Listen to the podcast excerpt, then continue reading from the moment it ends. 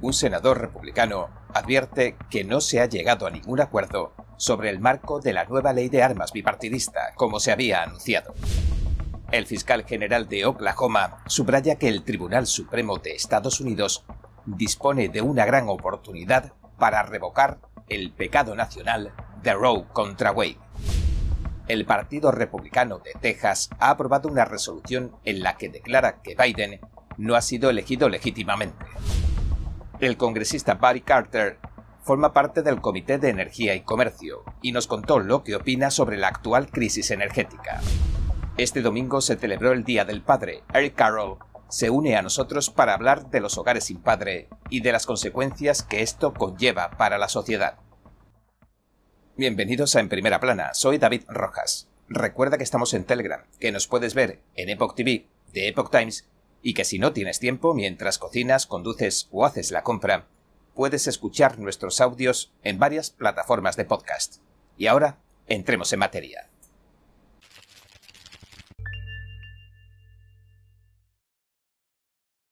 En mayo, detenían en Hong Kong al cardenal Joseph Sen, de 90 años. Andrew Brinberg, antiguo embajador de Estados Unidos ante las Naciones Unidas, alertó del hecho. Asegura que es una señal de que Beijing no deja de recortar libertades en el centro financiero. El 11 de mayo, la policía de Hong Kong detenía a Zen, de 90 años de edad, antiguo jefe de la Iglesia Católica de Hong Kong. También detuvieron a otras cuatro figuras prodemocráticas supuestamente vinculadas a un fondo que financiaba a los manifestantes de Hong Kong. Las detenciones se realizaron en virtud de la Ley de Seguridad Nacional de la ciudad. El régimen comunista chino imponía la nueva ley en junio de 2020, como advertían manifestantes y observadores, el Partido Comunista Chino la está usando para reprimir a la disidencia en toda la ciudad. Brinberg dijo en una entrevista en NTD que el Partido Comunista Chino lleva meses mencionando en sus medios, los únicos que hay en China, que la religión está ejerciendo cada vez más influencia en la sociedad. Y añadió, con esto estaba sentando las bases para lanzar una mayor represión y más arrestos. Zen defendía desde hace mucho la libertad religiosa y cívica tanto en Hong Kong como en la China continental. También se había pronunciado contra el creciente autoritarismo del régimen comunista en la isla independiente, y denunció que la dictadura del Partido Comunista Chino impusiera la tiránica Ley de Seguridad Nacional en Hong Kong y que persiguiera a los católicos romanos en toda China. Por su parte, Brinbeck señaló que los regímenes comunistas tienen todo un historial de detenciones y acoso a los líderes religiosos, dijo que a los estadounidenses puede resultarle impactante la detención de Zen, porque la libertad religiosa siempre ha sido uno de los pilares del estilo de vida estadounidense. Después recordó que los Estados Unidos lo fundaron los inmigrantes que llegaron a este país desde Europa en busca de la libertad de creencias, y agregó lo siguiente. La represión de la libertad religiosa suele ser el primer indicio de que un régimen dado va a acrecentar su persecución, su totalitarismo y sus violaciones de los derechos humanos en general. Un senador republicano advierte que no se ha llegado a ningún acuerdo sobre el marco de la nueva ley de armas bipartidista, como se había anunciado. Las medidas que contemplaría el nuevo marco legal de prohibición de armas de la población incluiría financiación para la salud mental, para aumentar el escrutinio de los compradores de armas de 18 a 21 años, para seguridad escolar y para las controvertidas leyes de bandera roja. El senador republicano de Utah, Michael Les, aclaraba en Fox News Sunday lo siguiente. El problema que tenemos aquí es que no tenemos un proyecto de ley. Por eso me sorprendió cuando la semana pasada, hace aproximadamente una semana, surgió esta pandilla de 20 diciendo que tenemos un acuerdo. Empezamos a esperar ver un proyecto de ley. Ahora bien, personalmente me niego a indicar si o cómo votaré un proyecto de ley hasta que haya visto el texto, porque hay muchas cosas que pueden salir mal en esta legislación. Seguí pidiendo ver el texto y se hizo evidente que no tenían un proyecto de ley. De hecho, no tienen ningún acuerdo. Lo que tenían era un acuerdo sobre una serie de promesas muy amplias. Continuó diciendo que aunque sabe que puede haberse escrito el proyecto de ley, no se ha escrito nada de las disposiciones más controvertidas. También advirtió que no se debe legislar bajo el calor del momento, sin siquiera haber visto el texto, es decir, sin saber si está bien o mal, porque se corre el peligro de castigar a los estadounidenses respetuosos de la ley, porque los criminales y los dementes cometan errores. Varias semanas después de la masacre que se vivió en la escuela tejana de Ubalde, algunos congresistas anunciaron que existía un acuerdo. Incluso ambos partidos lo celebraron. El fiscal general de Oklahoma, John O'Connor, un republicano, dijo que el Tribunal Supremo de Estados Unidos dispone de una gran oportunidad. Señaló que justo ahora puede revocar el ridículo dictamen de Roe contra Wade, que despenalizó el aborto en 1973 a nivel nacional. Dijo, esa violencia del aborto en realidad nos ha costado más de 60 millones de vidas estadounidenses. El fiscal general de Oklahoma se centró en el inminente veredicto del caso Dobbs contra la Organización de Salud Femenina Jackson. El fallo del Supremo sobre este caso que se enfoca en la prohibición del aborto en Mississippi a las 15 semanas de embarazo ha llevado a la revisión del caso Roe contra Wade. Ahora se ha puesto en tela de juicio el argumento legal que esgrimen los defensores del aborto, que se trata de un derecho protegido por la Constitución. Una fuente desconocida filtraba un borrador de opinión de los jueces del Supremo hace algunas semanas. En el mismo escribieron que aprobar el aborto a nivel nacional había sido un error jurídico descomunal desde el principio. O'Connor añadió que si el Tribunal Supremo considera que no existe ningún derecho al aborto en la Constitución, eso devolverá la decisión al pueblo y a sus legislaturas estatales que ha elegido, subrayó que el aborto había sido un pecado nacional tanto antes como desde el veredicto de 1973, y añadió lo siguiente. Fue una decisión ridícula. No fue un dictamen jurídico erudito, fue un concurso de popularidad política. Tenemos que seguir adelante hasta determinar que el aborto es la toma de una vida, y no es legal en Estados Unidos. ¿Y sabes qué? Creo que podemos encontrar otras soluciones que no impliquen quitar una vida en un embarazo conflictivo. O'Connor Recordó entonces el veredicto del caso Roe contra Wade.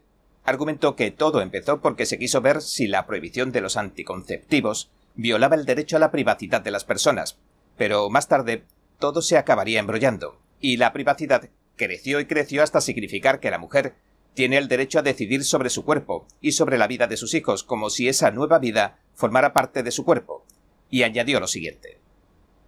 Lo que no hizo el Tribunal Supremo de Estados Unidos fue decir que el niño que aún no ha nacido es un ser humano y que está vivo, porque la Constitución solo protege a las personas, así que jugaron con las palabras, jugaron a ser abogados hasta el mismo extremo, y dijeron que un ser humano que vive en el vientre de la madre no es una persona. El fiscal afirmó que incluso a nivel jurídico el argumento es defectuoso. En las leyes medioambientales de Estados Unidos existe la ley relativa a las especies en peligro de extinción, esta ley protege al mismo grado un pez adulto como a su huevo.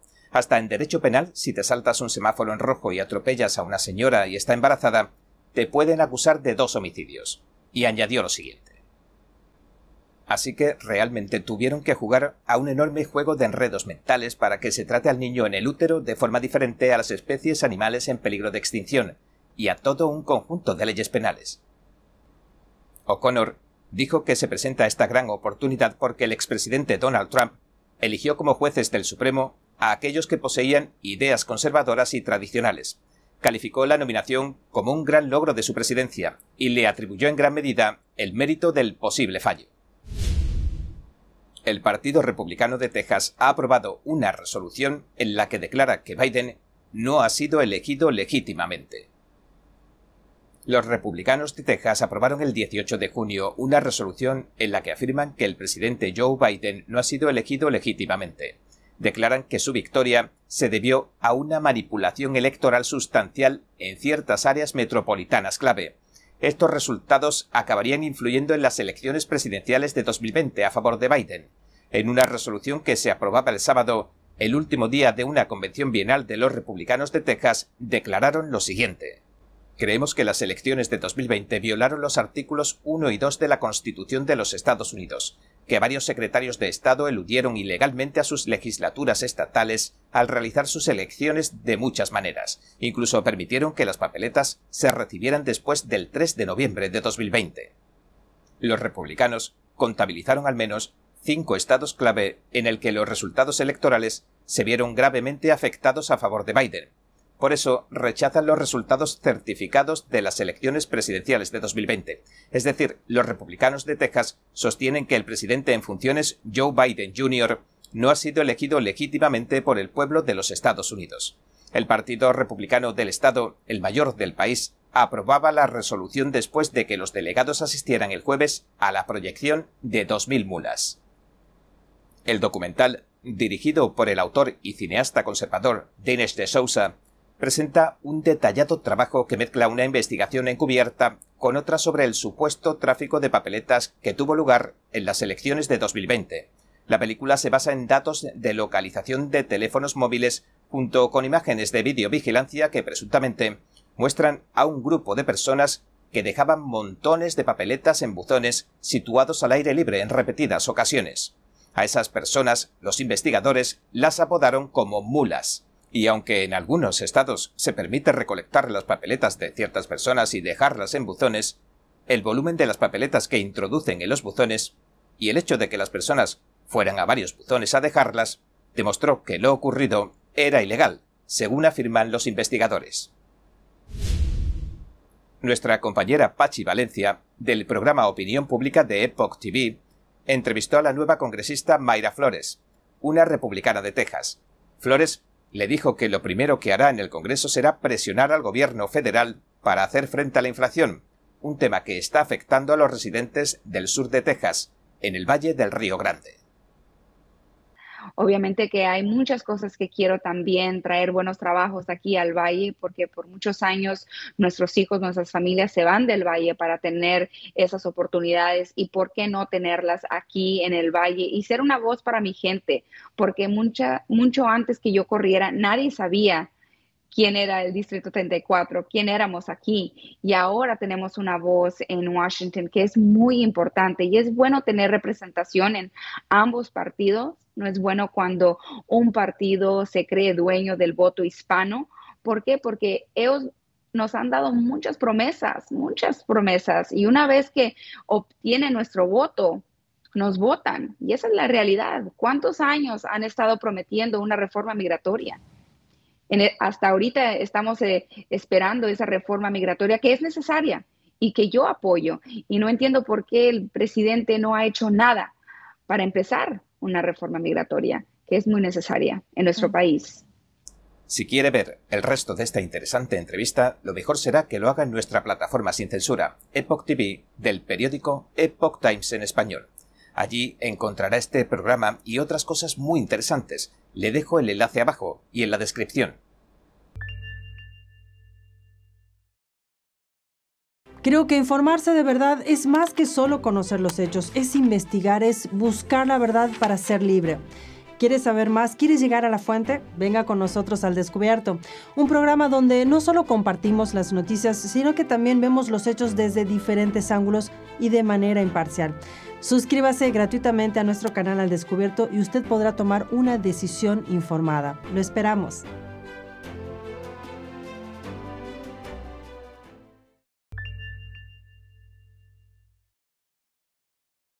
La doctrina de la Asamblea Estatal Independiente es una de las favoritas de los pensadores jurídicos conservadores desde hace tiempo. Ahora el Tribunal Supremo de los Estados Unidos podría comenzar a estudiarla. Parece probable que el Tribunal Supremo acepte el nuevo caso de ley electoral. Los republicanos esperan que reconozca lo que dicen que es la autoridad constitucional preeminente de las asambleas estatales. Esto le otorgaría a los estados el poder para establecer las reglas de distribución de los distritos y de las elecciones al Congreso y presidenciales. Además, frenaría el poder que poseen los tribunales estatales para intervenir en esas disputas. Hace algunas semanas, Tim Moore, republicano y presidente de la Cámara de Representantes de Carolina del Norte, presentaba un recurso contra una orden del Tribunal Supremo de su estado. Este redibujó el mapa electoral del estado en contra de los deseos de la Asamblea Estatal de mayoría republicana. Moore dijo en ese entonces lo siguiente. La Constitución de Estados Unidos es clara como el agua. Las asambleas estatales son las responsables de trazar los mapas del Congreso, no los jueces de los tribunales estatales y desde luego no con la ayuda de agentes políticos partidistas. Tenemos la esperanza de que el Tribunal Supremo reafirme este principio básico y deseche el mapa ilegal impuesto al pueblo de Carolina del Norte por su máximo tribunal. Es hora de resolver la cuestión de la cláusula electoral de una vez por todas. Moore envió una petición al Supremo el 17 de marzo para que escuche su caso, pero antes enviaba otra solicitud de emergencia al Supremo de Estados Unidos. Le pedía que se suspendiera un fallo del 14 de febrero del Tribunal Supremo de Carolina del Norte. El fallo en cuestión, el dictamen, exigía al Estado que modificara sus actuales distritos electorales del Congreso, antes de las elecciones primarias y generales de 2022. Aunque Kavanagh rechazó la solicitud de suspensión de Moore, señaló que la cuestión es casi seguro que seguirá surgiendo hasta que el tribunal la resuelva definitivamente. Está previsto que el tribunal anuncie sus decisiones sobre las peticiones que quedan pendientes mañana, 21 de junio. Para que el tribunal acepte una petición y abra una audiencia, al menos cuatro de los nueve jueces deberán estar de acuerdo. Cuatro jueces conservadores del Tribunal Supremo han manifestado su interés en pronunciarse sobre la doctrina, y tres de ellos dijeron que se aplicó en el caso Bush contra Gore, que resolvió las disputadas elecciones presidenciales del 2000. Sin embargo, los abogados electorales de izquierdas están consternados por el hecho de que el Tribunal Supremo pudiera pronunciarse sobre la doctrina. El congresista de Georgia, Barry Carter, forma parte del Comité del Presupuesto de la Cámara de Representantes, así como del Comité de Energía y Comercio. Le preguntamos en qué medidas se relacionan con la pandemia, la subida de precios récord del combustible y la descontrolada inflación. Bueno, creo que mucho de lo que está ocurriendo en la economía ahora, particularmente con la inflación, es el resultado del plan de rescate estadounidense y de los dos billones de dólares que se inyectaron en nuestra economía cuando en realidad no los necesitábamos. Miren, yo voté a favor de algunos de los paquetes de cuidados, de apoyar a las pequeñas empresas y de programas que creí necesarios y creo que fueron apropiados y que ayudaron. Sin embargo, el problema que tenemos ahora es que tenemos demasiados dólares persiguiendo a muy pocos productos. Y el resultado es esta inflación descontrolada que estamos sufriendo, un 8.6% el mes pasado a causa del plan de rescate de Estados Unidos. Pero menos del 9% de ese plan, de los 2 billones de dólares, se destinó realmente al coronavirus, a la COVID. El resto fue a parar esos proyectos estrella.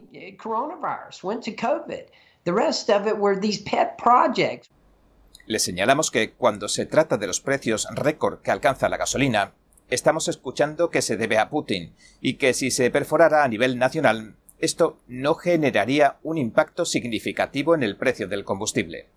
Y le pedimos su opinión. Ya sabes, eso es solo para tratar de marear la perdiz. Quiero decir, Joe Biden y esta administración quieren culpar a Putin, quieren culpar a la COVID, quieren culpar a todo excepto a lo que realmente es la causa. Y esa es la política de esa administración. Desde el primer día de la administración Biden declaró la guerra a los combustibles fósiles, suspendió el oleoducto Keystone XL, eliminó decenas de miles de puestos de trabajo y no solo eso, sino que envió un claro mensaje a la industria del gas y del petróleo de que no iban a invertir en infraestructura energética. Ya sabes, la energía funciona en un mercado de futuros y si las compañías de gas y petróleo ven que esta administración no va a invertir en infraestructura energética, entonces no van a invertir. Antes no solo éramos independientes en materia de energía, sino que éramos predominantes en materia de energía, pero ahora tenemos que ir a otros países a rogarles que aumenten su producción de petróleo para que podamos comprarle petróleo extranjero. Es simplemente ridículo. Esto es lo que ha ocurrido con el precio del combustible. Lo que ha pasado con la energía en nuestro país es el resultado de las políticas de la administración Biden. No es culpa de la invasión de Putin a Ucrania ni de la COVID, sino de las políticas de esta administración. Cambiando de tema, nos enfocamos en el Tribunal Supremo. Vemos que empiezan a producirse cada vez más ataques violentos contra los centros pro vida. Según nuestros cálculos, se han producido más de 55 desde que se filtrara el borrador de opinión del Supremo, algo sin precedentes por otra parte. El documento indicaba que el alto tribunal se dispone a derogar el caso Roe contra Wade, que privó a los estados del derecho a prohibir que se dé muerte a los niños por nacer. Le preguntamos si cree que se está haciendo lo suficiente para calmar los ánimos antes de que se publique el veredicto oficial.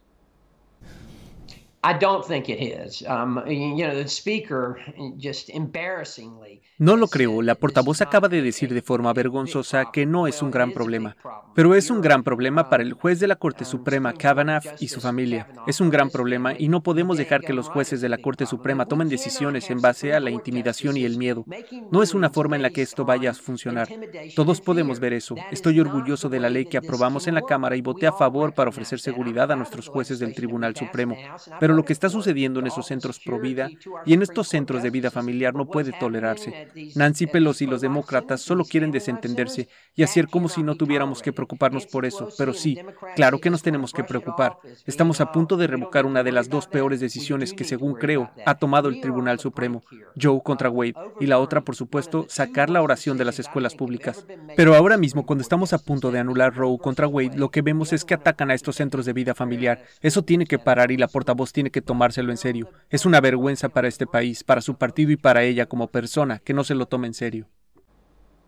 En la entrevista que le hicimos el viernes, y bajando un poco de revoluciones, le preguntamos por el fin de semana del Día del Padre que se acercaba y si planeaba pasarlo con sus nietos. Algunos están en la ciudad, otros no, pero puedo asegurarles que FaceTime es algo grande y que vamos a hacer FaceTiming con ellos. Y puedo añadir que este será mi primer día del Padre sin mi padre. Falleció el pasado 25 de julio y aunque lo voy a extrañar en este Día del Padre, está conmigo todos los días.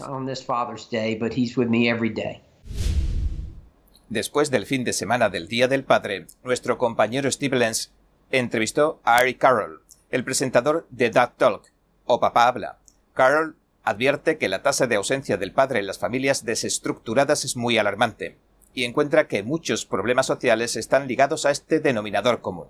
Le pedimos que nos comentara de qué trata su programa. Papá habla es un programa que, en realidad, se centra en los problemas de los hombres, especialmente cuando se trata de divorcio y la desigualdad de las leyes de custodia. Pero también hablamos de muchas otras cosas. El año pasado viajamos por todo el país. Fuimos a 43 estados diferentes. Fuimos a las capitales, a las conferencias, a todos los sitios. Tratamos de difundir el mensaje de paternidad en cualquier lugar que podamos. La tasa de ausencia de padres en este momento es muy alarmante y está empezando a reflejarse en muchas cosas, quiero decir, incluso en los tiroteos en las escuelas, en los embarazos de adolescentes, en las estadísticas de los menores. Todo eso se relaciona con la falta de un padre. Es uno de los mayores denominadores comunes que estamos viendo, así que estamos luchando para fomentar el núcleo familiar y recuperar los valores familiares tradicionales en el hogar. Nos pareció que mencionó un punto interesante, y es algo de lo que no se habla demasiado parece ser que se ha declarado una especie de guerra contra los padres en todo el país. Le pedimos que nos hablara un poco más de esto. Ya sabes, es difícil, porque las estadísticas pueden brotar de todas partes. En el promedio nacional, la última vez que lo miré, la justicia dedica el 2.5% del tiempo a los padres que luchan por la custodia de sus hijos. En estados como Texas, pierden en tasas cercanas al 90%. El Tribunal de Familia es una industria de 60 mil millones de dólares al año, y no se convirtió en eso, porque los padres no están luchando por formar parte de la vida de sus hijos. Pero, aunque se vea mucha gente hablando del tema de la falta de padres. Tal vez no sean tantos. ¿Cuál es la causa? ¿Por qué tenemos un problema de padres ausentes? Creo que la sociedad ha marginado mucho a los hombres. El caso de Johnny Depp, que acaba de ocurrir, ha estado en pantalla para que todo el mundo lo viera. Y nunca debería haber llegado al punto al que llegó, pero lo hizo. Espero que eso ayude a generar conciencia. Si quieres ver a los padres de vuelta en el hogar, tenemos que empezar a sacar algunos de esos incentivos. Eso incluso está en la ley actualmente le pedimos a Eric que nos hablara de algunas de las historias que publican o de los desafíos que ve que tienen que afrontar los padres en todo el país. En concreto, ahora tengo un caso que va a dejar a la gente boquiabierta. Hay un padre que ahora mismo está luchando por ver a su hijo. Le han dicho que le quedan de dos a cuatro semanas de vida por el cáncer. Le dicen que no puede estar con su hijo durante ese tiempo, porque cae en el tiempo de vacaciones de la madre, por la custodia. Esta es una de las cosas en las que no deberían intervenir los tribunales. Pero desafortunadamente, uno tiene que conseguir que aprueben cada pequeña cosa. Eso es lo que está pasando Varias cosas diferentes han pasado el último año. Algunos de estos chicos están siendo asesinados.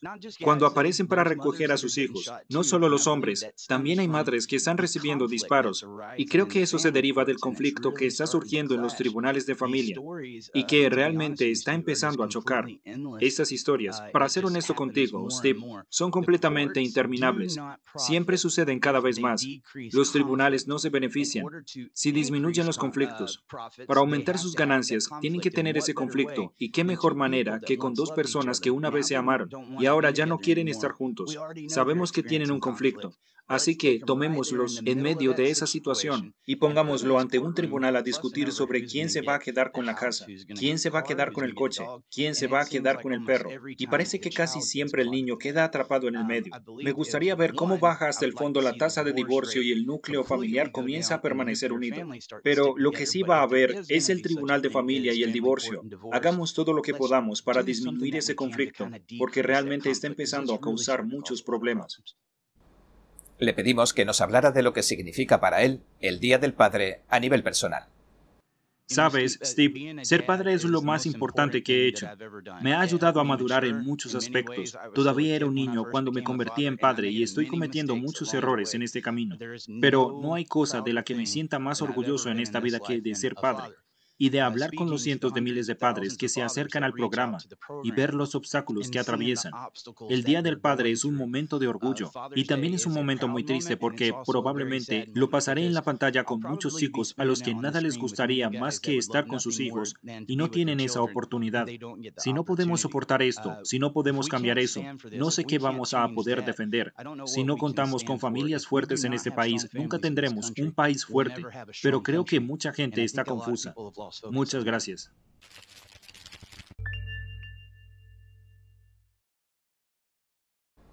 Bien, este ha sido nuestro episodio de hoy. Gracias por sintonizarnos.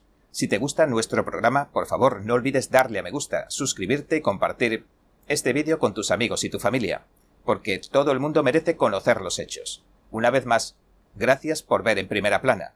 Nos vemos mañana.